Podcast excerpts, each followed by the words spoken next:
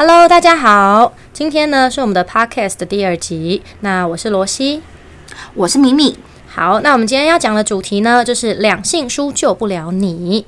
好，那为什么要聊这个主题呢？其实我在感情上有受过一些挫折，所以当我在感情上受了挫折的时候，常常你跟朋友讲也不是，所以我会去，比如说书局啦，或者是网络上啊，看有些推荐的书籍，像两性书，我就很喜欢看。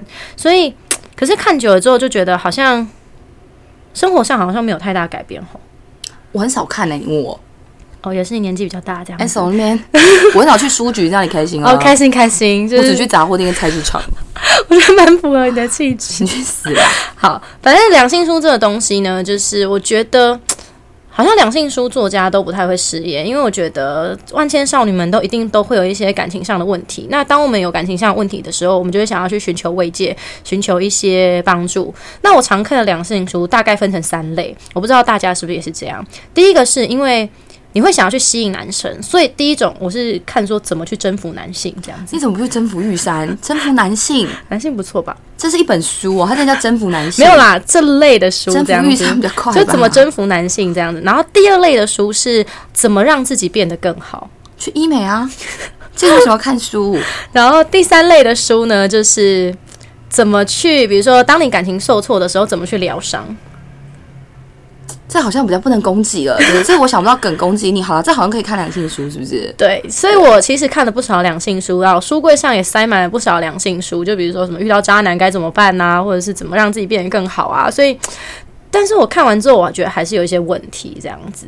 所以我今天想要来请教一下仙姑，到底有什么方法可以就是拯救我？好，但是仙姑要救你之前，仙姑要先问你两个问题。好，第一个就是你看了这么多两性书，你最喜欢什么片段？为什么？我最喜欢的是，当我受伤的时候，他告诉我说为什么我会受伤。那这样的情况之下，我该怎么去让自己更好，跟该怎么去疗伤？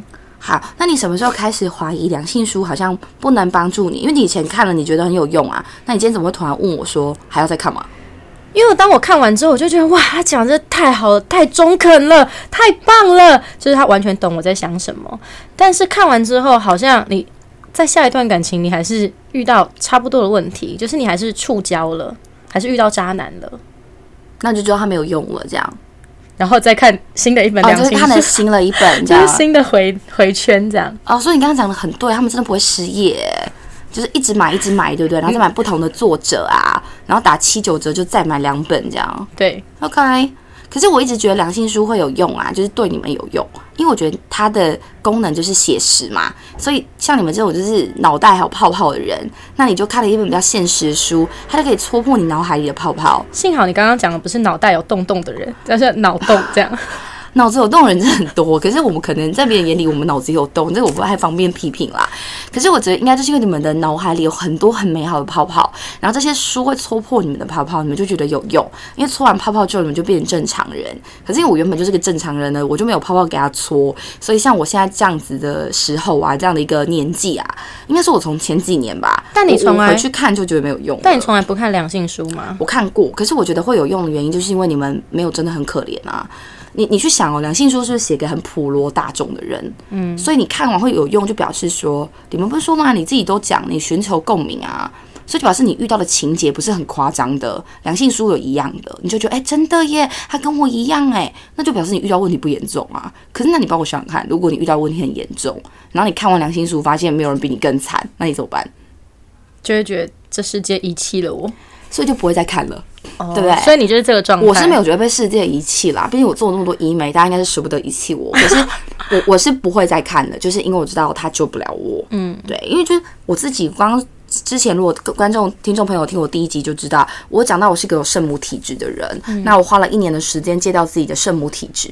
那在戒这个圣母体质的一开始，我也看了一些良性书。那一开始真的很有用，因为我一开始要处理的。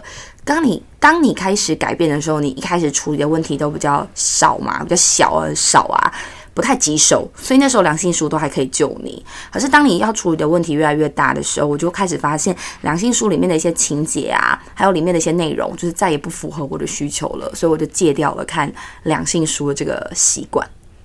嗯。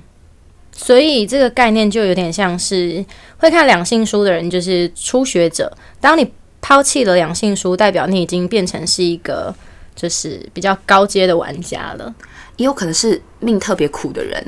哦，对。你的命苦到就是算命算不出来，嗯，比如说你去求签下下签，嗯，可是你是下下下那一种的，庙祝都拿你没办法，嗯，比如说庙祝说，哎，你可能要小心车关，你说哦，我已经遇到已经断了一条腿了，然后庙祝实在是不忍心说出，哦，那你明年还会再有一个，你懂那意思吗？我觉得两性书就是只能帮很一开始很基础，它并不是没有用的书，嗯，而是它可以帮助你的部分太少了，它可以帮你的部分，就像你刚刚说的，可能就是寻求一个共鸣，跟寻求一个。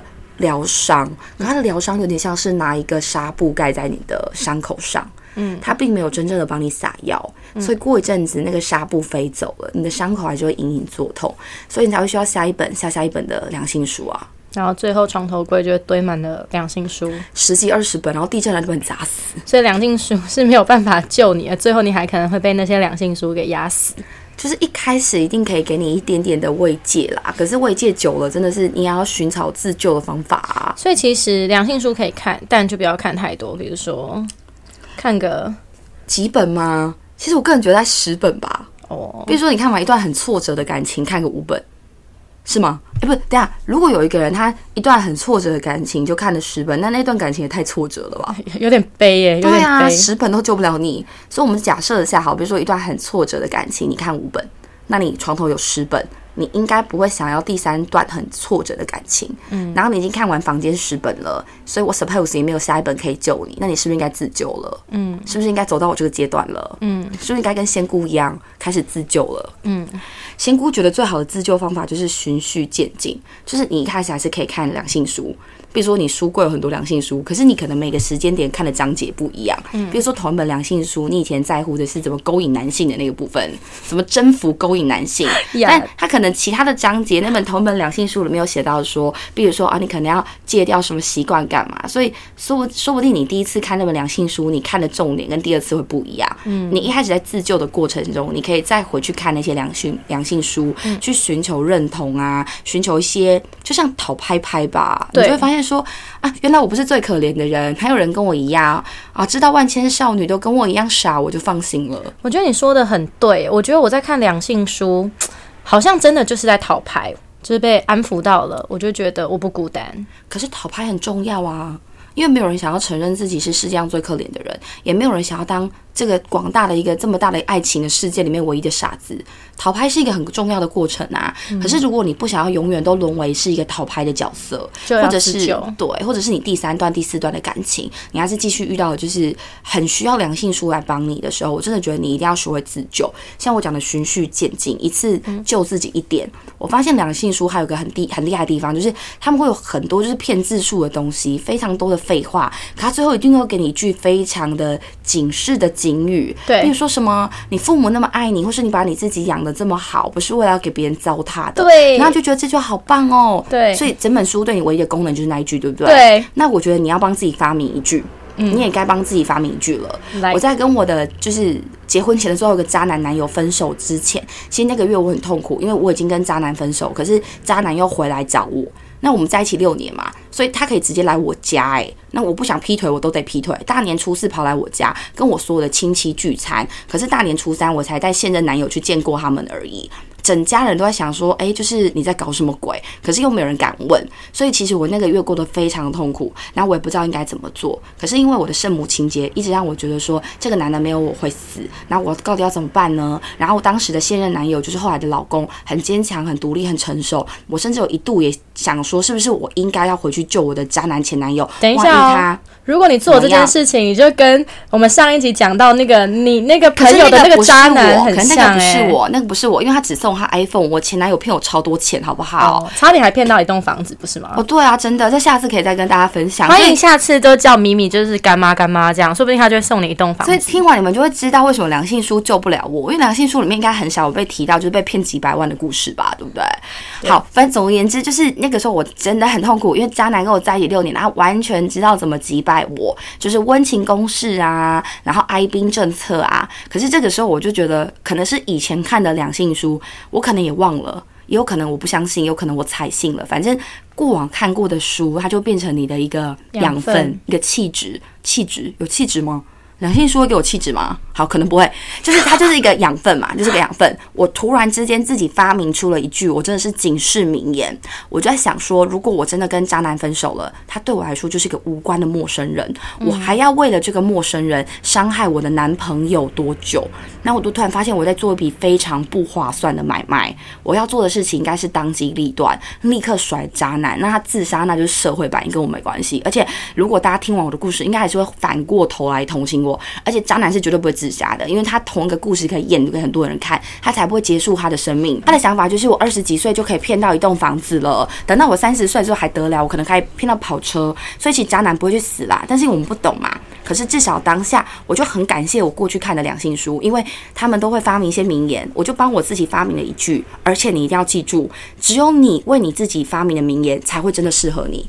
你才是最了解你的人啊！你怎么会期待一个完全不认识你的良性书的专家，那个名言可以有多贴切，对不对？所以我那时候想，我不想再为了一个以后的陌生人伤害我未来的男朋友。所以我就真的是彻底跟他断了联络，就是让他完全找不到我，或者是让身边所有朋友知道这件事情，让大家来帮助我跟渣男断绝联络。所以那一刻，我其实也很感谢我以前看过的两性书，因为如果不是那些两性书，我不会想到有什么自己发明名言鼓励自己这一招。但是两性书帮你发明的名言，真的只有很初期会适合你。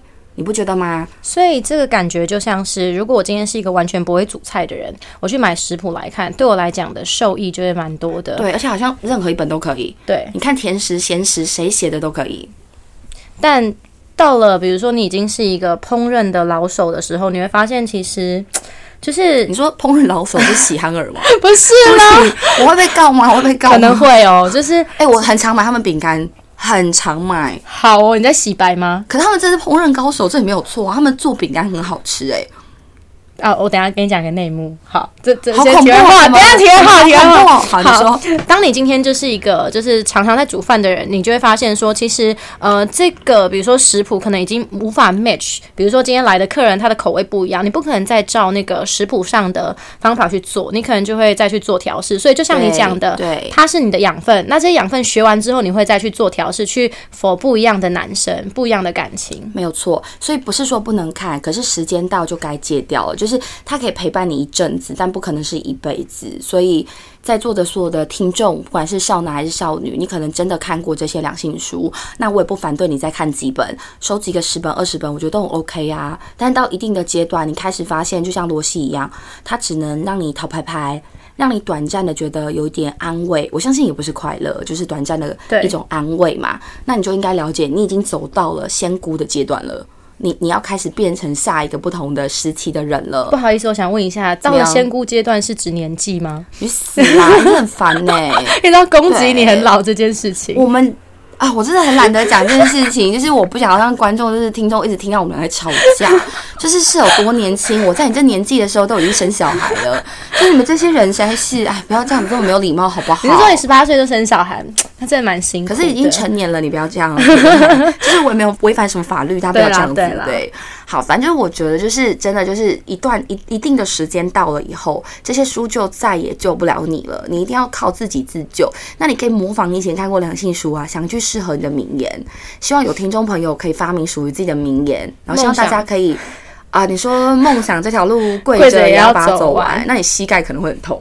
对我觉得梦想不一定要跪着走完诶、我有完成我的梦想，可是我都没有跪着走，因为我觉得方法很重要。以后再教再教大家，就是提早完成你的梦想，而且我觉得我过得蛮快乐的。可是我没有跪着走，我一路都没有很辛苦。太棒了。对，我觉得这是一个很重要的。不是有一个人说一句话，说什么运气比努力更重要吗？是罗志祥吗？是吗？哎，我还真的不知道谁讲的、因为他时间管理这部分，我是真的非常欣赏。哦你不觉得吗？就是每当你事情做不完的时候，你就告诉自己说：“你这个废物！”你想想罗志祥，这比罗志祥还不如这样。对呀、真的什么比罗志祥？哎、哎我真的好坏哦对不起比上他，人家有豪宅，有空中泳池，你有吗我？没有，对啊我真的比不上他。你 你连充气泳池都没有，对，你怎么好意思说什么比得上罗志祥？对不起对不起你哪一根葱啊你？对不对？哦，是罗志祥讲的吗？这句话好像是哎、我真的不知道，因为我觉得你刚刚既然要扯到梦想，我就觉得哎、那什么什么天道酬勤，你知道网络上其实有人把那个酬啊，从酬劳的酬改成仇恨的仇，就是越努力的人，然后你努力做方向的人，老天也会更讨厌你哎。天道酬勤，这是不是也很适合开一集 podcast？对啊，所以我们现在不要再聊，等下越聊真越歪的。。可是就是听听众朋友想听，你要记得敲完，你要记得告诉我们你想听什么，我们就会去录。可是我觉得这一集完，他们应该不会写信或者是就是联络我们说他想要听这些，他们应该都想听喜汉的内幕哎、我觉得，我等下跟你讲，我等下跟你讲。有没有等下，听众跟我一样想知道？就是这个是我去露营的时候，那个朋友跟我讲的。好恐怖！你朋友是喜憨儿吗？不是不是不是，正常人，这样没有人想跟我当朋友。你应该是我朋友吧？所以我是，呃我没有说好，没关系，我们赶快不要再讲这些东西了。好不要讲废话我是真的很想听，但你也不要这样。所以总而言之，我的想法是。一直跟大家说的就是，赶快帮自己发明一句属于你的名言。你很喜欢看两性书，你不如开始着手去制造、去设计一本适合你自己的两性书。你的问题只有你自己最知道，而且你也只敢对你自己最诚实。我相信，就算你写信来问仙姑，你说不定都不敢很诚实的把你的秘问题就是很很坦白的说出来你。就说是你朋友啦。对，你就说你朋友，就我们都懂啦，我们不会拆穿你，真的。对啊，对，好，那我们今天两性书的内容就大概聊到这里。那如果你有什么，比如说你看过两性书啊，有什么不一样的想法想跟我们分享，也。或者你就是两性书的作者，你想帮你自己洗白，那 麻烦你告诉我你写哪一本，我看完。要是你真的是非常，就是你写的超好，我真的觉得对我很有益处，我下一集 podcast 我就跪着录完，呃，也顺便道歉吧。当然要顺便磕了几个响头之类的。而且你，跪着录，人家也不知道啊。我就是这样想啊，所以我才说我要跪着录呃，假装跪，这样。其实我就会躺在蓝骨头上，怎么样咬我啊？但是我磕个响头，可能要制造一些音效，对不对？可能要，可能要。没有，我是说真的有用，只是它不会永远都有用。嗯，对。我们这一集两性书就大家聊到这边。如果你有任何两性书，比如说的困惑，或觉得这本到底适不适合现阶段的我，也欢迎大家私讯来问问我们的仙姑。那我们今天呢的这集内容就录到这里，大家再见，再会拜拜。